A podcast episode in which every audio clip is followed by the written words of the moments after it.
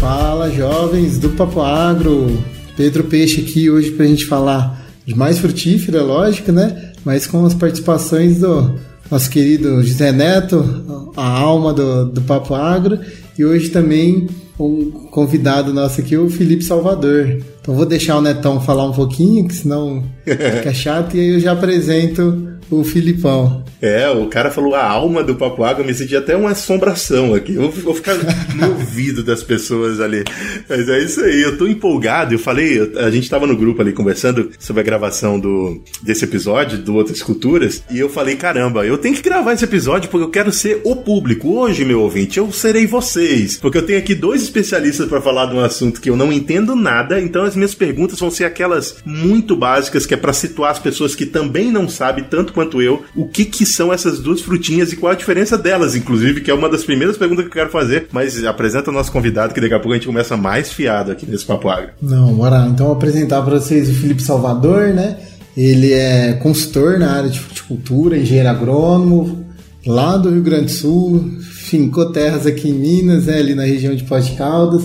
Ele é a pessoa por trás do Agro Salvador, uma consultoria na parte de pequenas frutas e proprietário também do Horta Hortaliças Hidropônicas Especiais, né? Então, o Felipe tem uma história boa com ele ali, que com essa história de pequenos frutos em Minas, eu fiz um curso dele e a gente sempre está trocando ideia e é a minha referência quando a gente fala em pequenos frutos, né? Então, por isso que ele está aí. Filipão, por favor, seja bem-vindo e complementa aí se faltou alguma coisa desse vasto currículo aí. Maravilha, gente. Primeiro agradecer aqui pela oportunidade, né, de conversar com vocês sobre esses cultivos que a gente gosta tanto, né?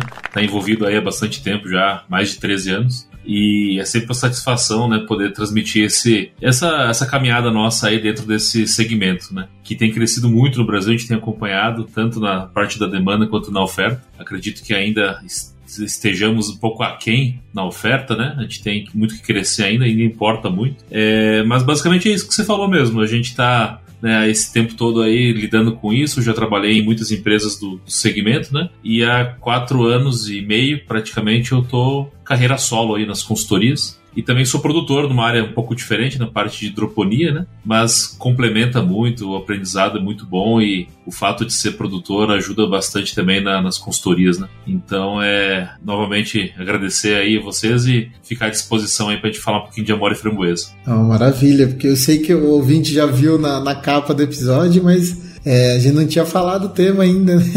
Uhum. Já estamos empolgados aqui, mas a ideia é falar dessas frutinhas também, que para mim, há uns 10 anos, a hora que começou os experimentos aqui, eu no mestrado, apareceu e a gente está aprendendo até hoje mexer com isso aí, né? Então não sei se é comum para muitos do, dos nossos ouvintes, mas são frutas bem interessantes que tem um apelo da saúde e agregação de valor ao agricultor muito grande. Né? Com certeza.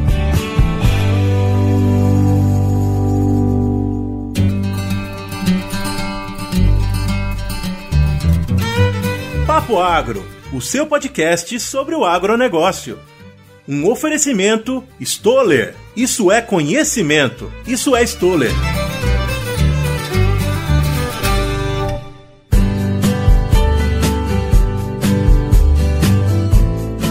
Eu queria até começar umas conversas meio fiadas aqui, mas eu queria conhecer melhor o nosso convidado, o Felipe. É, conversei com ele ainda há pouquinho, soube que ele é do, lá do Rio Grande do Sul, mas conta um pouco da sua história pra gente, Felipe. Você falou que você é lá do Rio Grande do Sul, migrou para Minas e não voltou mais pro Rio Grande do Sul. Como é que foi essa transição? Por que, que você chegou aí? É, foi uma, uma caminhada, tá, tá sendo, né? A caminhada nunca termina, né? O importante é a caminhada, né? O destino a gente deixa para depois. Vai curtindo cada passo. Em 2007 eu tive a oportunidade de fazer um estágio no Chile, numa empresa de mirtilo, já tinha muito interesse nesse segmento naquela época. E quando eu retornei é, para terminar a graduação, é, fui convidado por, a, vamos dizer assim, uma parceira dessa empresa do Chile que estava montando uma, uma filial no Brasil. Então, no que eu, antes mesmo de graduar de Colagral, eu já estava em São Paulo trabalhando para essa empresa. Voltei para o Rio Grande do Sul terminar minhas atividades. Formei, fui para São Paulo definitivo, né, contratado por eles. Fiquei um tempo na área comercial dessa empresa, fazendo as importações, controle de qualidade, distribuição, sempre focado em berries, né, as pequenas frutas, que foi a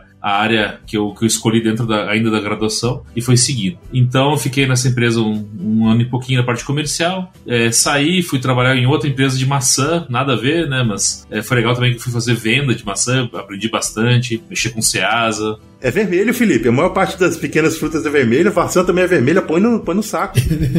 é, então, tá, do, tá dominado, né? É, exatamente. Mas foi legal porque foi completando, assim, né, a experiência, né? A gente tinha trabalhado com importação, com compras, com qualidade. Agora indo para vendas também, né? Trabalhar com volumes que a gente nem imaginava, né? Maçã é um troço que tu vende de carreta, né? Então é, é bem diferente, né? Então, foi outra visão que a gente teve. Aí fui chamado de volta por essa primeira empresa para começar a parte agrícola deles, no sul de Minas. Então, desde de São Paulo, capital, é, Senador Amaral, que é no, no, sul de Minas, ali próximo a Cambuí, Pouso Alegre. É, fui ficando, fiquei uns três anos nessa empresa, fui para Olamba trabalhar com empresa de semente, né, estação de pesquisa. Depois fui para Andradas, por isso que eu estou em Poços de Caldas hoje, né, é, para trabalhar também numa empresa de amora e framboesa. E saí dessa empresa em 2018 e desde então eu estou nessa carreira solo aí, né, como produtor e como consultor. E como professor também, né, porque o Filipão tem uma série de cursos que ajuda Principalmente esses neo-rurais aí que estão querendo vir da cidade e começar a produzir. São cursos de excelente qualidade, né? Caramba, que legal, eu não sabia disso. Exatamente. Inclusive, a gente tem uma série aqui no Papo Agro que é a série uh, Minha Roça, Minha Vida, que é para falar desses assuntos, de como as pessoas migram da cidade, ou que aquele cara que, ah, eu sempre quis ter minha terrinha, sabe? A gente já falou sobre avicultura,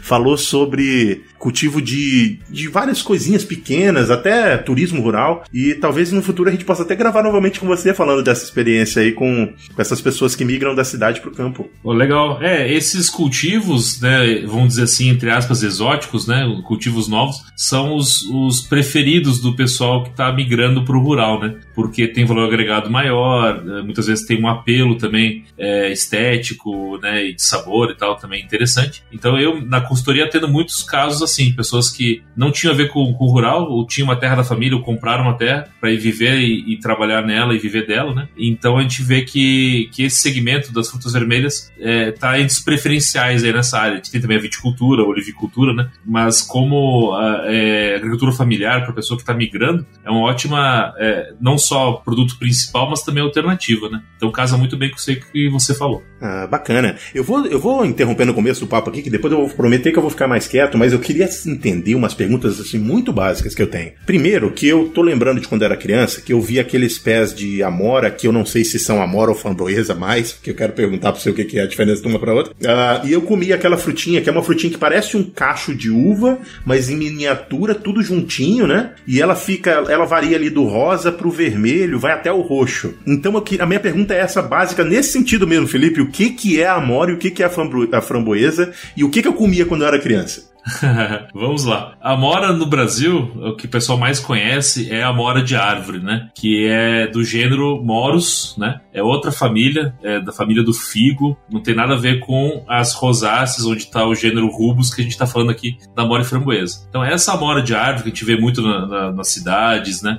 É, no interior também, foi muito popular no Brasil. Ela é uma espécie exótica, veio de fora também. E ela veio muito também para a parte de produção do bicho da seda. Né? Ela é conhecida como a amora branca ou amora miura. E o pessoal cria. É, o bicho da seda come, se alimenta dessa folha. A lagarta do bicho da seda se alimenta das folhas desse, dessa planta. Então, só uma curiosidade.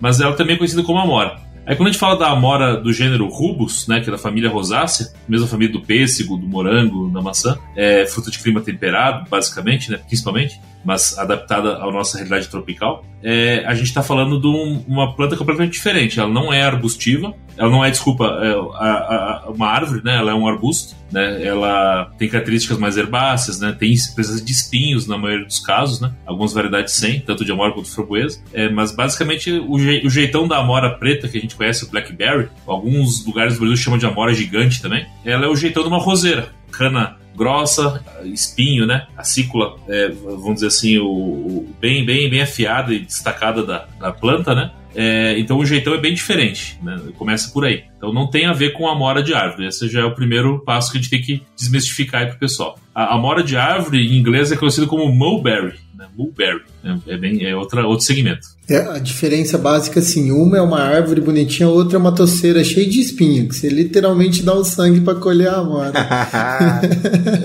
Exatamente. É, o pessoal faz ela de cerca viva, inclusive, né? É, algumas é, variedades são tão fechadas que acaba usando como como sebe, assim, como cerca viva para poder fechar, porque o bicho é tinhoso mesmo. Nossa senhora.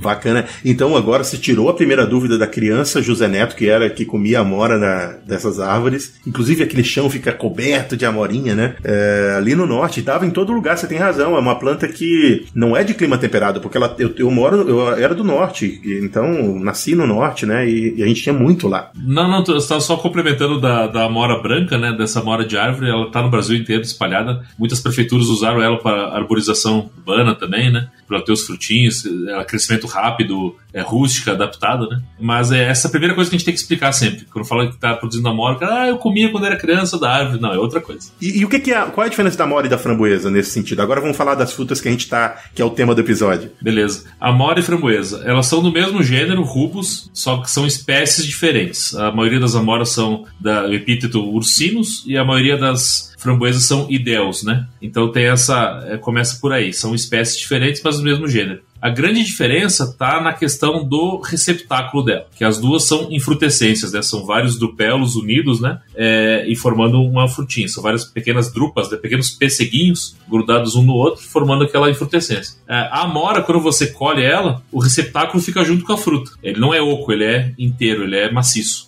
A framboesa, quando você colhe, o receptáculo fica grudado na planta. Então a fruta é oca. Ela fica só os, os drupelos grudados no outro, vamos dizer assim. Então a, diferença principal é essa. Porque cores a gente tem, na, nas duas espécies tem cores, é, tem framboesa negra, tem amora que é um pouco mais avermelhada ou mais é, rocheada.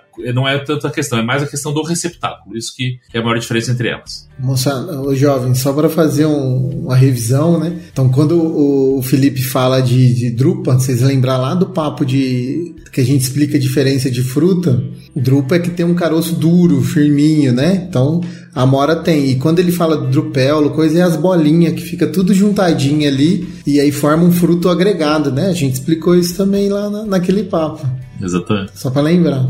A referência que eu dei do negócio do, do cachinho de, de, uva é até para colocar uma, uma, figura na cabeça de vocês, porque é mais ou menos assim que essas frutas se parecem, né? Se você pensa num cacho de uva completo, aquele cacho de uva que você vê todas as bolinhas juntas lá, você vê em miniatura vão ser essas frutas, só que elas estão mais juntinhas, né? É, e a framboesa, é, ela existe, tá? Ela, é que nem o pessoal fala, é que nem cabeça de bacalhau, né? É, não, não, é, não é só o sabor, tá? Da bala sete belo, do xarope, framboesa, é uma fruta, existe, é produzida no Brasil é, já há algum, algum tempo, né? E, e há de uns 15 anos para cá ganhando escala, ganhando mercado, né? No Inatura principalmente, mas também no congelado e no indústria. É, então é realmente é uma. Não se preocupe com isso, é uma fruta. É que nem a pessoa fala de groselha, xarope de groselha também é uma fruta, também existe. Né? Também é uma fruta, também existe, verdade. Groselha, a gente, inclusive, a gente precisa começar a produzir groselha no Brasil. Né? Exatamente, estamos perto. Além de só falar groselha, né?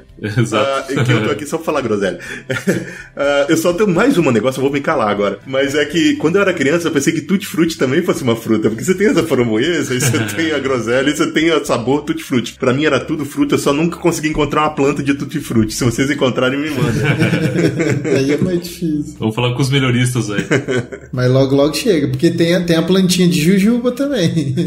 é verdade, verdade. É diferente do doce, mas chama jujuba, que é uma berry também. Exatamente. Filipão, só de, de puxar o Neto estava falando da infância dele, né? E eu lembrei aqui também do sul de Minas e na minha região de Jundiaí, a gente tem o que a gente chama de moranguinho silvestre, né? Então a gente acaba que tem algumas espécies do, do gênero rubus são nativas nossas, né? E fala um pouquinho pra gente delas.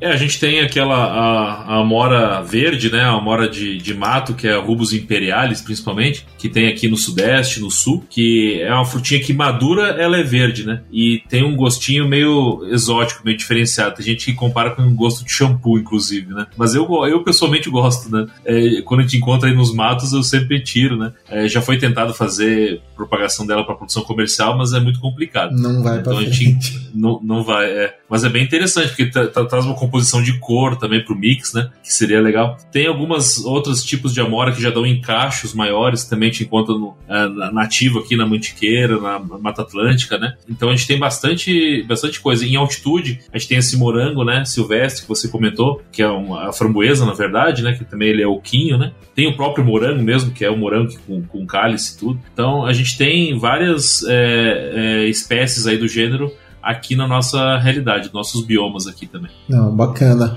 E aí, bom, você estava falando das plantas, das cultivares, né?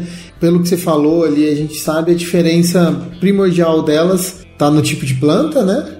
Que é o, a planta, a amora ela é mais lenhosa, lembra mais uma roseira, e a framboesa vai estar tá um pouco mais herbácea, né? Mas e aí, como, como que é o cultivo delas? É, tem muita diferença de um para o outro? Como que pode ser para o nosso ouvinte entender mais ou menos como que cultiva? Dentro delas, a gente separa em dois grandes grupos, né? tanto dentro da amora quanto da framboesa, que são as remontantes e as não remontantes. O que, que seria uma planta remontante? É uma planta que a brotação daquele ano ela já vem com produção na ponta. Então ela vai crescer na estação de crescimento inteira, primavera, tal, pum, final do verão, é, no meio do verão ela está produzindo lá na ponta. Ela é um ciclo anual e acabou. É o caso das principais variedades de framboesa que a gente tem no Brasil hoje, que são a Batum, a Autumn Bliss, Heritage, né? a Fall Gold, enfim, tem, tem, mas são todas dessa linha, dessa família das remontantes, vamos dizer assim. E do outro lado, do outro grupo, a gente tem as não remontantes. A gente tem framboesas não remontantes, mas a gente não vai trabalhar muito com elas porque no Brasil são muito raras, né? São poucos produtores que fazem. Mas a maioria das variedades de amora preta do Brasil são não remontantes. Ou seja, elas primeiro crescem, formam madeira, né? Formam a estrutura, para depois cruzar o inverno com essa estrutura ali reservando é, e amadurecendo, para na primavera saírem brotos do ano em cima desse ramo de ano, né? Para ela poder é, produzir. Então essa é a grande diferença. A, a, frambo, a amora, a maioria das variedades que a gente trabalha no Brasil, elas são não remontantes, que seria mais ou menos, daria para comparar com um ciclo bianual, mas é aqui na nossa realidade tropical e subtropical ela acaba sendo dentro do ano, tendo a fase de crescimento, a fase de dormência e a fase de brotação. E a framboesa que ela já vem com a brotação de baixo já produz. Né? Legal. Então a amora pelo, pelos fatos da não remontância, ela vai precisar de frio para induzir a, a florada, né? Vai precisar desse estímulo do inverno. É, esse estímulo, é, naturalmente, ele é dado pelo frio, né, para ela entrar em dormência, entrar em repouso, mas a gente pode simular ele através de várias técnicas também, né, de indução floral, que permite que a amora seja produzida em regiões mais quentes, né, como norte de Minas, é, Chapada Diamantina, é, enfim, tem, região de Brasília. Tem, tem produtores de, de amora tendo êxito, né, mas aí requer alguns procedimentos, né, alguns manejos para poder simular essa, esse estresse aí do, do frio. Muito bem, muito bem, muito bem. Eu queria interromper esse papo rapidamente para poder lembrar você de procurar no seu agregador de podcast favorito por Campo On, o podcast da Stoller. Esse podcast traz uma série de papos técnicos relacionados com tecnologias que podem ser utilizadas nas lavouras do Brasil para incrementar a produtividade dos negócios dessas lavouras. Então, no seu agregador de podcast favorito, procure por Campo On. Segue esse podcast, ouve essa série de papos lá que você vai estar tá bem informado. Boa informação com Papo Agro e Campo On. E, como que vai, né? Você falou que tem essa diferença, e como que essa planta cresce? Porque eu já devo ter assustado os ouvintes falando que é um, é um monte de espinha, né?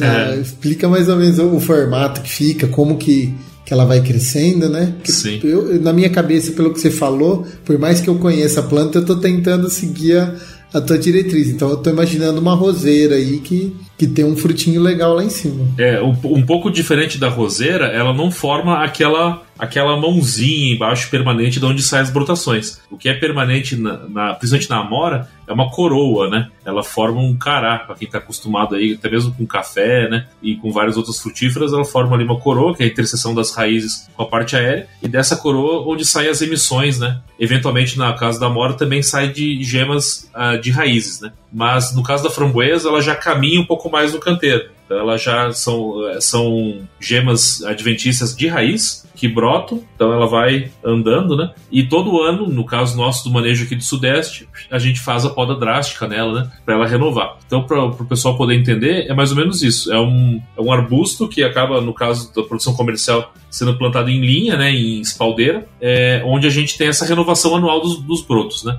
No caso da framboesa. No caso da amora, a gente tem a formação dos brotos, é, depois passa o inverno, colhe na primavera, no meio do final do verão é feita a poda drástica também para renovar o ciclo. Então, só para ficar mais fácil de entender, amora qual que é o grosso modo dela? É, você vai colher ela até dezembro, janeiro. Aqui no nosso caso do Sudeste, geralmente, na, maior, na maioria dos anos, a gente consegue dar tempo de fazer uma poda drástica nela. Ela vai ter ainda o janeiro inteiro, fevereiro, março, abril, metade do maio para crescer, despontar, fazer todo o manejo dela. Ela vai passar o junho, julho, agosto peladinha, com folha caída, só os, os pauzinhos ali, né? Só a madeirinha dela, vamos dizer assim. Para depois, lá em, na primavera, em setembro, ela começar a brotar para produzir. Então, poda drástica no verão. A framboesa, similar, mas um pouco diferente. A framboesa vai estar colhendo ali em dezembro, janeiro, né? E tal. É, na ponta, porque ela é remontante, tem que lembrar disso. E aí, é, quando acabou essa primeira safra, a gente tem a oportunidade de fazer um desponte nela, aí umas duas gemas abaixo de onde ela produziu para o primeiro. E ela ainda vai estimular a brotação lateral para uma safrinha, né? Em abril, maio. Quando acabou isso aí, meados de junho, julho, é feita a poda drástica. Então, ao contrário da amora, que é feita no verão, na framboesa a gente faz a drástica no inverno. Aí ela vai pegar setembro, outubro, novembro, crescendo e já vai fazer a flor na ponta, já vai produzir. Bacana, bacana. Então, grosso modo, é, é, é isso, né? Claro, tem particularidades de região para região, e tem particularidades de variedade para variedade, né? De grupos também, remontante e não remontante. Mas hoje, no nossa realidade aqui de Sudeste, principalmente, esse é o manejo principal. Legal, legal. E elas vão crescendo e a gente vai, vai amarrando, formando tipo, como se fosse uma cerca, né? Porque Isso. a amora ainda é mais lenhoso, mas a framboesa, se não amarrar, cai, né? Exatamente. É, as amoras, né? A maioria das variedades, existem algumas, né? Semi-eretas e tal, mas ela, elas, todas elas exigem condução em espaldeira. Então a gente tem vários tipos, né? Espaldeira simples, espaldeira dupla, depende da realidade de cada produtor, né? Mas grosso modo a gente tem recomendado mais espaldeira simples no caso da mora e espaldeira dupla, né? Com dois fios no caso da framboesa, porque ela tem muito mais aço por metro, né? Mas aí já entra um pouco mais no detalhamento. Mas é, quando a gente fala de um pomar de amora e de framboesa, a gente lembra sempre de poste e arame. Isso aí é inerente, né? Sempre vai tá, vão estar tá lá presente. Sempre vai ter uma cerquinha, né? Sempre vai ter, exatamente. E arame liso, hein, moçada? Porque já tem espinho demais nas plantinhas. Já tem muito espinho, né? é importante. ah, eu estava esperando uma oportunidade para falar que eu tinha visto uma série de cultivos dessas ah, duas culturas. Não necessariamente eu sei o que, que é uma e o que, que é outra, porque elas parecem muito no, quando, quando elas estão no campo, as plantas, né? Especialmente para um não especialista como eu. Ah, mas eu cons consegui ver uma quantidade maior dessas plantas no norte, nos estados do norte dos Estados Unidos e não aqui no centro-oeste, muito menos no sul. Então eu queria entender um pouco das limitações é, ambientais que podem ser, que são importantes para esses dois cultivos, né? E por que que o pessoal do lá de, de Belém não vai conseguir provavelmente produzir é, tão bem esse tipo de cultura quanto o pessoal dali do sudeste e do sul. Maravilha. É, por origem, né, e por fisiologia, elas precisam do frio para poder entrar em dormência né, e se preparar para brotar de novo. É, porém, é, a gente tem visto né, produção aqui no Brasil subindo cada vez mais, como a gente comentou anteriormente. O que acontece? Quando você faz uma produção mais forçada, ou num lugar onde ela não tem esse descanso hibernal, a vida útil da planta, a longevidade dela é reduzida, né? E às vezes de forma drástica. Então, um pomar que poderia durar numa situação natural aí 12, 15 anos, numa situação forçada dessa, com 5, 6 anos ele começa a ter mortalidade, você começa a ter que repor esse estande de plantas, né? Você começa a ter algumas perdas. Porém, economicamente, às vezes vale a pena. Tem gente que colhendo suas, sei lá, 5 toneladas de amora no hectare numa região onde ninguém tem amora e vendendo num preço super bom, é mais interessante do que o cara produzindo 20 toneladas no lugar onde todo mundo tem que o preço não é tão bom. Então é, é assim, graças aos avanços da agronomia, da pesquisa, né? O pessoal lá de Lavras foi muito importante nisso, né? O desenvolvimento do professor Rafael Pio, né? O, o Tatu teve presente também nessas pesquisas e, e, verificou isso. A gente tem capacidade de produzir isso aqui, aqui no Sudeste com qualidade, né? Para atender esse mercado que, queira ou não, o mercado consumidor está no Sudeste, né? É, São Paulo, Rio, Belo Horizonte, as três maiores cidades do Brasil estão aqui. Então a gente precisa entender um pouco isso. Não é o ambiente melhor para elas, na maioria dos casos. Claro, na Serra da Mantiqueira, altitude a gente tem, lugares que tem o frio, beleza. Mas a gente consegue até em regiões um pouco mais, mais quentes também produzir com qualidade. E, e Filipão, onde que está mais concentrado? Né? A gente está falando bastante do Sudeste, mas onde que a gente tem a, as maiores produções aqui no Brasil? Ah, historicamente, a amora preta, né, ela é muito forte no Rio Grande do Sul, principalmente na, na Serra Gaúcha, né, é, os campos de cima da serra, ali, Vacaria, né, é, e também um pouco ali no Vale do Caí, né, ali que começou tudo e tem uma força grande, principalmente na agricultura familiar. A vacaria foi pioneira nesse sentido aí, na, na, introduzindo isso na agricultura familiar como alternativa. Então a pessoa tem lá seu, suas macieiras, tem a sua granja de, de aves e, e tem meio hectare de amora principalmente focado em indústria, mora para congelamento. Então, em meio hectare, a pessoa colhe muita fruta com mão de obra 100% familiar, é, vende num preço que às vezes para o Sudeste parece que é muito pouco, mas é para complementar a renda. Então é um negócio muito válido, várias famílias vivem disso lá até hoje. Então a maior concentração, e a framboesa também, a maior concentração de amora e framboesa hoje em volume, eu acredito que ainda esteja lá. Tem muita pouca informação oficial, né?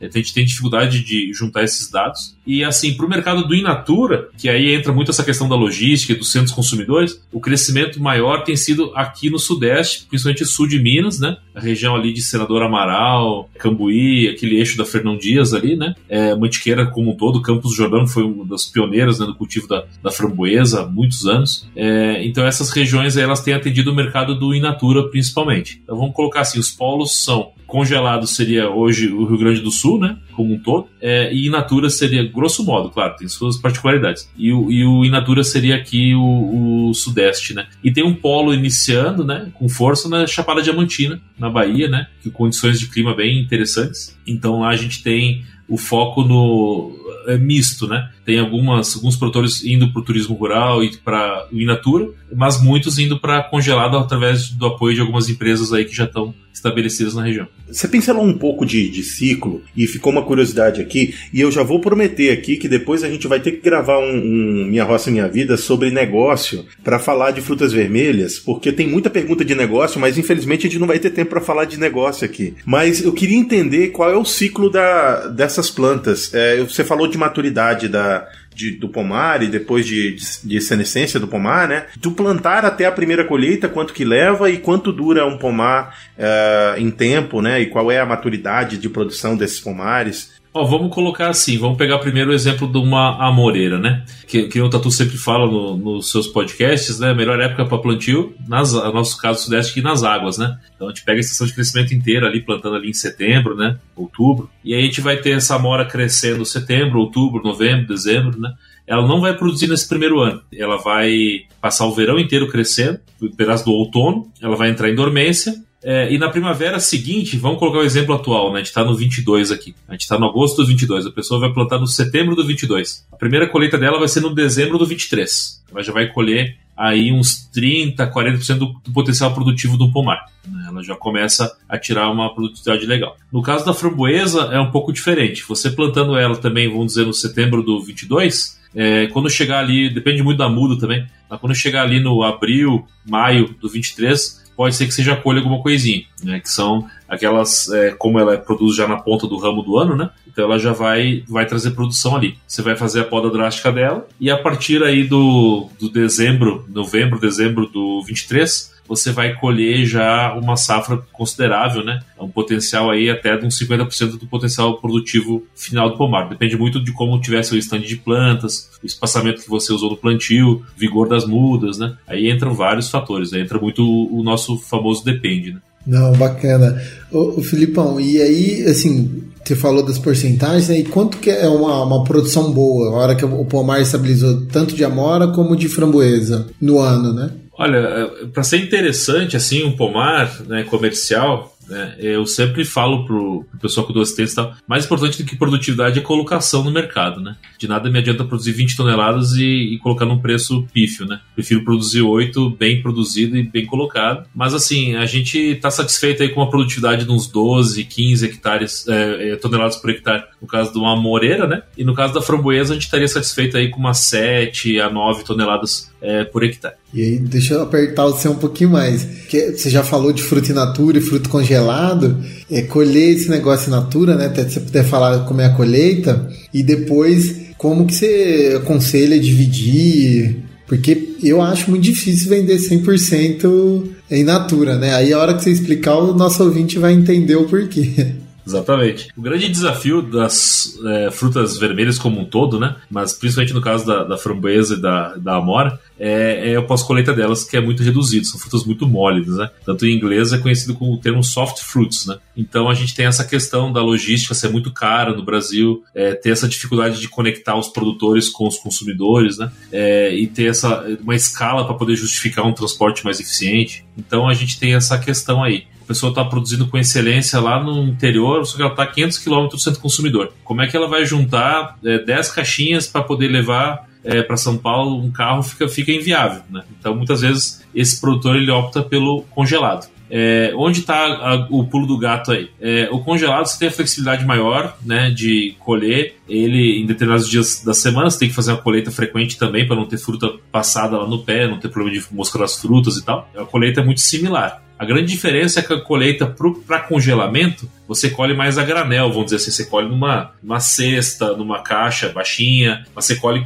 a sua eficiência de colheita é muito maior. No caso do Inatura, na maior parte dos casos, que a gente indica o pessoal que te dá assistência e tal nos cursos, é a colheita direta no, na cumbuca. Então você vai colher frutinha por frutinha e preencher a cumbuquinha lá no campo. Então isso aí onera bastante. Uma pessoa que vai colher uma framboesa para in natura, cumbuca por cumbuca, o rendimento dela é de 25, 30 quilos por dia por pessoa no máximo. Enquanto para mesma colheita da mesma fruta para congelamento, ela pode colher 80 quilos. Então é duas, três, quatro vezes mais eficiente. Então o custo é muito menor. Porém, isso se reflete em preço também de venda. Né? É, a, o Inatura, a oportunidade dele, né, por ser uma fruta bonita, ter um apelo visual legal e tal, ela é muito valorizada. E o Brasil, para conseguir importar isso aí, é muito caro, porque além do próprio valor da fruta, tem todo o trâmite de desembaraço no aeroporto, enfim, é frete aéreo, ela é muito perecível, às vezes dá um canal vermelho, dá algum problema, alguma questão aí fitossanitária,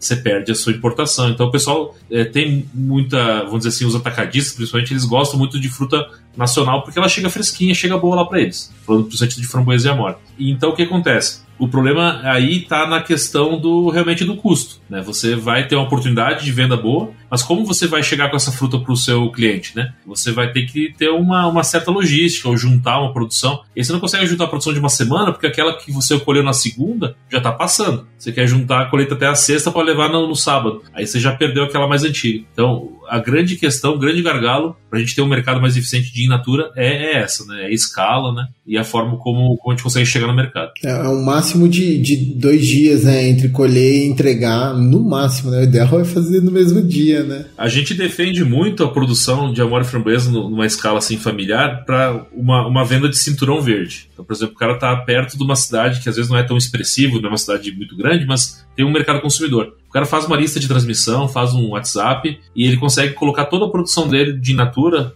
Claro, ele vai ter excedente que ele vai ter que congelar, mas ele consegue um preço muito bom, porque ele vai comer a margem do também do atacadista, né, do varejista, vai vender no preço do varejo na casa da pessoa a fruta que foi colhida hoje de manhã, para entregar de tarde. Então, eu acho que é bem interessante, né? As estratégias para quem quer entrar nesse negócio, elas têm que ser mistas, têm que ser flexíveis. Tem épocas do ano que o cara vai, ou anos, né, que o cara vai optar para fazer congelado. O Brasil agora com toda essa questão de importação e tal, tem dificuldade às vezes para importar. Então, é, tendo congelado nacional ele sai. É, falando de pequena escala, você pode ter o congelado com a sua própria marca, né, fracionadinho, embalagem menor. Então, não, não, não quer dizer que seja só in natura ou só congelado, né? É um mix entre os dois é, é o mais mais interessante, a meu ver. Quer ver só para encher o saco e aguçar o pessoal a procurar? É, a última vez que eu achei aqui em Lavras, que aqui é difícil vir esse tipo de fruta, é uma cumbuca de framboesa de 100 gramas, estava 20 e poucos reais e uma de amora 15. Então, se vocês entenderem a magnitude do, do tanto que agrega de valor, né? A gente brincava bastante quando ia no, no atacadista, assim, para entregar frutas, os caras, pô, mas que trem caro, né? Por que isso aqui é tão caro e tal? Ele fala, ó, pra colher uma fruta de 2 gramas, você faz esse movimento a cada fruta. Uma melancia, numa pegada, você tira uma fruta de 10 quilos. o conceito é esse, o rendimento, a mão de obra hoje é o que mais, é o que mais onera o HF no Brasil, né? Então, a gente tem uma eficiência de colheita e não adianta é, é chicotar o, o pessoal para colher mais, porque não, não vai, é, tem que ser colhido com cuidado, né? É, se apertar, já colhe para fazer suco geleia, né? não tem opção. Ah, já, já sai, na, sai na mão, fica com os dedos roxinhos. Eu gostei desse conceito aí. Eu acho que é, é bem, é bem fácil de entender, então, por que, que a melancia é mais barata do que a, a framboesa. Eu quero te perguntar um negócio que é mais é, curiosidade meu pessoal. Qual o seu gosto? O que, que você gosta mais de comer? É, é amora ou fr- framboesa? Você, você costuma consumir esse tipo de fruta no seu dia a dia? Costumo sim, porque além de tudo, das assistências e tal, a gente tem um hortifruti aqui da família, né? A Ah, gente tem uma quitanda aqui na cidade. Depois eu vou fazer um jabá também da, da quitanda nossa.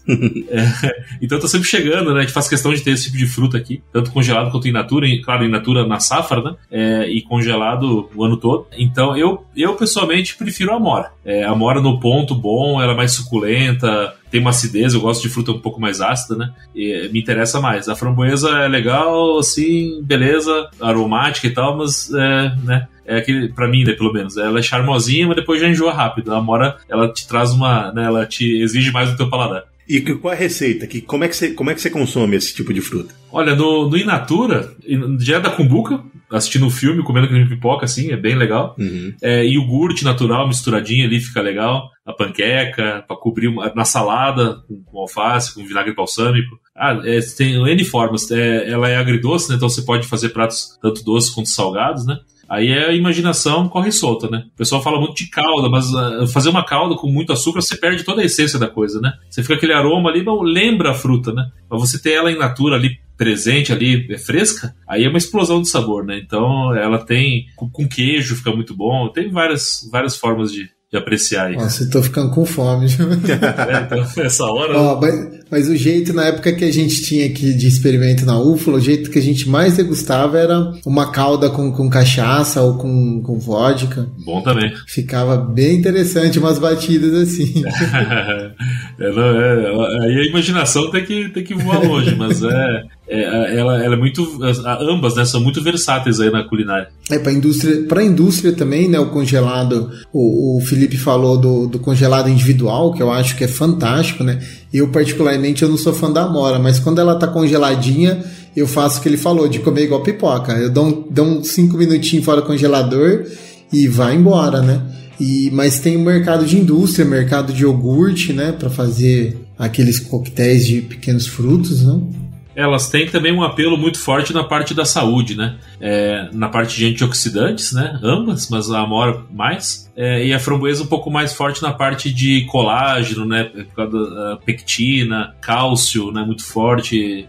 E vitaminas, né? Então ambas são super frutos, entram nessa categoria, né? Então, além do sabor, da versatilidade, da beleza, elas ainda têm esse- esses atributos aí para saúde. Ô, ô, Netão, deixa eu devolver a pergunta pra você e você, porque você tá no, no país maior consumidor imagino que deve ser um dos maiores produtores, né? Como que é que é o mercado? Como que você tem essas ofertas desse fruto aí? Bacana. É, aqui onde eu moro, a gente tem uma facilidade de encontrar essas frutas meio que o ano todo, porque apesar de ter um cultivo ah, mais extensivo e a campo, existem também as greenhouses, né, que produzem esse tipo de, de fruta, e então a gente consegue consumir meio que o ano todo. E geralmente é uma fruta um pouco mais cara. Se você comparar, por exemplo, com uva, com maçã, com essas frutas que são é, produzidas em, ma- em maior quantidade, é, elas são um pouquinho mais caras. E se, se usa mais como um aperitivo ou parte de algo maior. Não é, não dá para comer como pipoca, porque talvez o produtor consuma como pipoca, mas o, o consumidor, para ter dinheiro para comer como pipoca, é meio difícil. O quilo de pipoca tá custando 5 reais, o quilo desse negócio vai custar quanto? Sei lá, não sei nem quanto que custa isso. É, mas enfim, a- a- se usa bastante, se consome bastante, se- e você consegue encontrar em qualquer um dos, do- dos mercados o ano inteiro, independente da, da estação, esse tipo de fruta. Ô, Filipão, pegando o gancho do, do Neto, cara, a gente consegue produzir fora de época? Você falou umas épocas mais clássicas de produção, né? Época normal de produção, mas é possível manipular a produção da- dessas frutas? Olha, no caso da Amora, a gente tem feito a produção fora de época com êxito, né? Em várias regiões aqui no Sudeste, no Nordeste, através de uma poda drástica um pouco mais precoce, né? E depois a gente tem uma série de, de manejos aí para você simular o período de inverno em pleno verão, né? Pleno final do verão ali no outono, estressar essa planta com cortar água, usar alguns hormônios e tal. E depois você entra com a quebra de dormência, vamos dizer assim, forçada também para ter essa produção no inverno. Mas aí você tem alguns riscos aí de uma geada em plena floração e tal. Mas é possível e os preços são bem atrativos, porque nessa época não tem concorrência, né? A única fruta que viria nessa época seria importada e o preço é lá em cima, então consegue dar uma melhorada boa no valor da sua da sua fruta natura. Então a gente sugere isso aí só para quem vai fazer realmente o mercado in natura, tá próximo de ser dos consumidores, tem uma venda já garantida, né? Porque é bem interessante, né? O preço vai lá em cima. No caso da framboesa, as formas que a gente tem de aumentar um pouco a janela de colheita ou ter uma fruta um pouco fora de época são cultivo protegido. A gente consegue esticar um pouco, tanto antecipar quanto postergar, ou seja, aumentar a janela de colheita como um todo. É, e o caso das remontantes, né, a, a, famosa safrinha, né, que seria esse desponte que você faz após a, a colheita principal, para depois ter a produção de laterais ali em abril, maio também com preços muito bons para a Inatura, porque é, a maioria do pessoal não faz esses manejos. Então tem essa certa flexibilidade. Depois você tem, é, através do uso de cultivo protegido, de outras variedades, que a gente ainda não tem acesso no Brasil, né? E de outros manejos, a gente consegue produção, conseguiria fechar o ano produzindo mas a gente não tem ainda as tecnologias, né? Uma delas, no caso da framboesa, é o uso de mudas long cane, que é o que muito similar a uma muda de morango de dia curto, né? Que você vai plantar em ambiente protegido ali no, é, no, no, outono, né? No final do verão, e vai ter essa produção durante o inverno todo, e acabou o inverno, a planta também acabou, você joga fora. São mudas, vamos dizer assim, descartáveis, né? Como um ciclo curto do, do morango, né? Mesma coisa. É, só que a gente não tem acesso, porque essas são variedades aí não remontantes, a gente precisa ter o viverista que faça essas, essas canas, venda para você as raízes nuas lá para você plantar no seu vaso e tal. Então a gente não tem ainda essa, essa rede de quem faça isso no Brasil. Mas isso é muito comum no sul da Espanha, na Holanda, né, é, nos países da Europa, no, no México, nos Estados Unidos. O pessoal faz muito isso para ter produção fora de época. Opa, tá curtindo o episódio até aqui? Então tá bom. Ó, Quer achar mais episódio como esse? Vai lá no seu agregador de podcast favorito, escreve Papo Agro separado, vai ter lá vários episódios que a gente já produziu, tem mais de 100 hoje em dia e vocês vão curtir. Se tá, se tiver curtindo, manda para um amigo, que isso fortalece a gente, ajuda a gente a espalhar a nossa palavra por aí e a gente vai gerando um grande debate junto. Muito bem. Lembrando a você que lá no Instagram a gente tem uma série de interações. Entre elas, um programa aos sábados que trata de assuntos relacionados ao papo que foi publicado naquela semana. Ele chama Depois do Papo e é em vídeo pra gente trocar uma ideia para expandir o assunto que foi conversado no papo da semana. Bacana, bacana. Bacana, papo bom, hein, cara? Nem passou, tempo passou, já são 45 minutos aqui, a gente tá conversando e parece que foi ontem, que, foi, foi agora que a gente começou a gravar. A gente se anima, né? Gosta disso aí. então, vamos começar, vamos uh, encaminhar pro fim aqui. Uh, Felipe, a gente tem um, um, quadro de resumo, né? O resumo do papo, que tenta fazer perguntas que possam englobar né, a conversa inteira. Uh, eu tinha, no roteiro a gente tem uma pergunta aqui que é legal, que é bacana. Eu queria fazer outra pergunta e depois o Pedrão pode voltar para essa aqui também. Mas é algo parecido. O que, que você acha da, da produção desse tipo de, de, de, de frutas hoje no Brasil? É, você acha que é um mercado que tem é, condição de se expandir para se tornar, ah, para trazer é, essas frutas pra, de, de forma mais popular para as pessoas? Ou você acha que isso, é, essas frutas vão ser sempre frutas mais de, de, de, valor mais alto e que vão atender o pessoal de, de, de um nível de mercado, andando uma faixa de mercado um pouco mais elevada. Esse é o resumo do papo. Resumo do papo! Pela característica inerente delas de pós-colheita, de serem mais sensíveis, elas sempre vão ter um pouco mais de dificuldade de chegar no consumidor final e por isso elas sempre vão ser um pouco mais caras, né? Do que frutas convencionais produzidas em larga escala. Mas a tendência com o passar dos anos é que elas estabilizem num preço um pouco mais acessível e se tornem um pouco mais populares, né? um pouco mais conhecidas, porque o crescimento da, da demanda é muito importante para gerar também o crescimento da oferta. Se não tiver quem compre, né, a gente vai produzir, não vai ter venda. Então, é, o crescimento para ela em natura, principalmente, está baseado nisso, né? nessa popularização da fruta, como acontece com qualquer fruta exótica. Se você pegar o kiwi, né, 25, 30 anos atrás, era super raro e tal, agora Verdade. quase todo mundo conhece. Pitaia. A, a maçã, 50 anos atrás, era um presente que você dava para alguém que estava doente, para professora, né? Hoje todo mundo conhece, tem em casa maçã. Então, o caminho é sempre esse, a fruta ficando mais popular, né? A gente tendo processos agronômicos que consigam torná-la mais produtiva, mais adaptada, a gente consegue produzir ela eh, de forma mais é, é, competitiva, ela chega num preço melhor também, né? Então, eu acredito que ela sempre vai ser uma fruta um pouco mais sofisticada, um pouco mais cara, não vai se igualar nunca a uma melancia. A banana. Mas cada vez mais estratos da sociedade vão poder consumir, né? Então, eu acredito que há muito ainda o que se fazer, muito o que crescer na oferta, né, na produção. E quando eu falo disso, aí são várias vias, né? Uma delas muito forte, tem crescido muito, é o turismo rural. Essas frutas para ter um peg-pag, né? Um negócio legal, uma experiência. Hoje o, o mercado está buscando, né? Essa questão de experiência, né? O pessoal quer sair de casa, quer fazer uma coisa diferente, não quer só ir pro shopping, né? Então leva a criançada lá para colher uma framboesa, uma mora, espetar o dedinho lá, mostrar que, né, que não é bem assim, que para produzir e tal. É, o segundo lugar, a produção em cinturão verde, né? Poder atender cidades de menor porte de uma forma eficiente, fruta fresca chegando no pessoal com qualidade. A gente não comentou muito, mas em função da logística dificultada que elas têm, muitas vezes o atacadista e tal solicita ao produtor que colha num ponto de colheita muito, muito, muito atrasado. Né? Então colhe a fruta pra gente verde, porque é, mas ela é não climatérica, então ela não vai chegar, ela, ela, nunca vai chegar.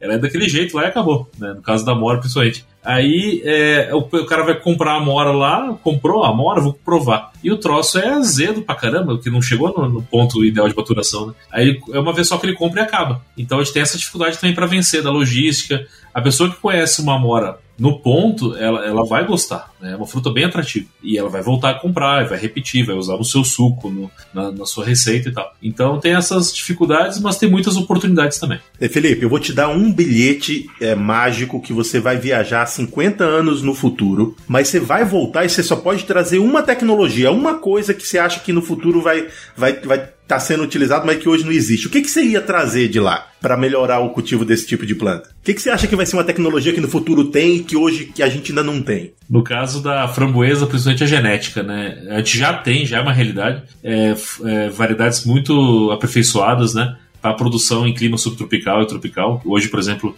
o México é um grande produtor, né? Para mandar para os Estados Unidos, inclusive. É, muito mais resistentes, tanto a doenças quanto no pós-colheita, sabor, calibre. Então, na framboesa seria isso. É, no caso da Amora, seria uma variedade que está sendo trabalhado já, né? A Embrapa já está de olho nisso aí. A Embrapa, a gente tem que fazer uma ressalva aqui, que é uma das principais é, formadoras aí de variedades de Amora a nível mundial. A maior produtor do, de amora, os maiores produtores de amora do mundo são o México, né? Um dos maiores. E a mais plantada lá eles chamam de La Brasileña, que é a Tupi. Que legal. É a BRS Tupi. Então olha que interessante, né? E no Brasil a gente não valoriza tanto, mas lá fora é uma variedade que está super né, é, na moda, porque se adaptou muito bem àquela realidade e tal. Mas no caso da amora seria uma variedade sem espinho e remontantes, ou seja, que produzam que nem a framboesa. Já já vem a haste com produção. Tá sendo trabalhado. Esse bilhete de 50 anos hoje dá para encurtar um pouquinho, mas logo logo vai ter essa tecnologia pra gente também. Acho que mais uns 10 anos, né, Filipão? É graças ao empenho dos nossos pesquisadores, né?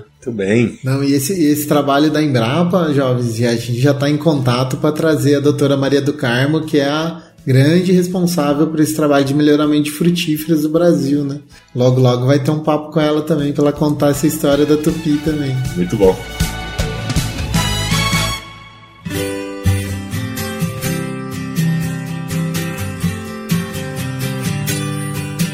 Bom, acho que é, que é isso aí, né, Tom? Já certeza que você vai sair comprar, né? Fazer inveja pra gente, comprar mora e framboesa baratinho. Agora, agora. Aqui ainda é 7 horas da noite, ainda dá tempo de ir no supermercado comprar. Dá tempo. É. Aqui já era.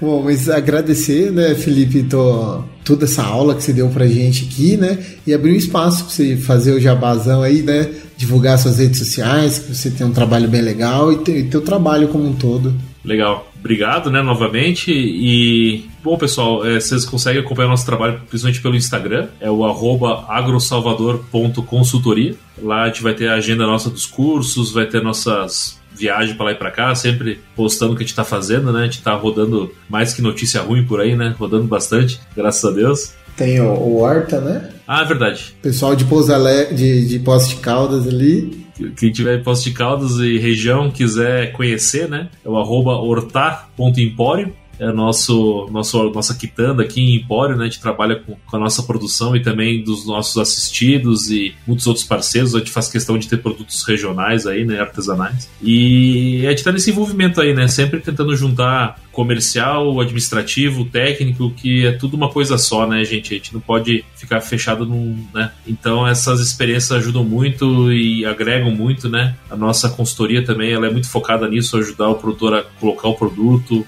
desenvolver marca, desenvolver embalagem, colocar o produto no mercado. Então é isso aí. Muito bem. É, bicho, foi uma aula fantástica. Eu sou uma pessoa que não sei das coisas, já passei a saber um pouquinho mais. E quando eu for, quando eu estiver viajando e ver um pomara de, de framboesa ou amora hoje, eu já vou olhar com, com olhares diferentes. Você, você eu nem sabia que tinha espinho no negócio da planta, porque é, então você tem que você tem que descer do carro para poder ver o espinho, né? ah, muito bem, foi muito bom, Felipe. Obrigado por você ter topado conversar com a gente. Para você que ouviu esse episódio, fica aí que o Papo sempre tem coisa legal. Você tá vendo? Gente tá falando de amora. A semana passada eu tava falando de etileno. Então, e, e, a gente gravou sobre herbicida, tem um programa especial da Baia falando sobre herbicida novo. Então, tem de tudo aqui no Papo. Fica com a gente aí que tem coisa boa vindo. Se você não gostar do de hoje, tendo ouvido até o fim, eu te prometo que o próximo você vai gostar. Por enquanto, um abraço para quem de abraço, um beijo para quem de beijo. Até a próxima, tchau. Valeu, jovens. Até mais.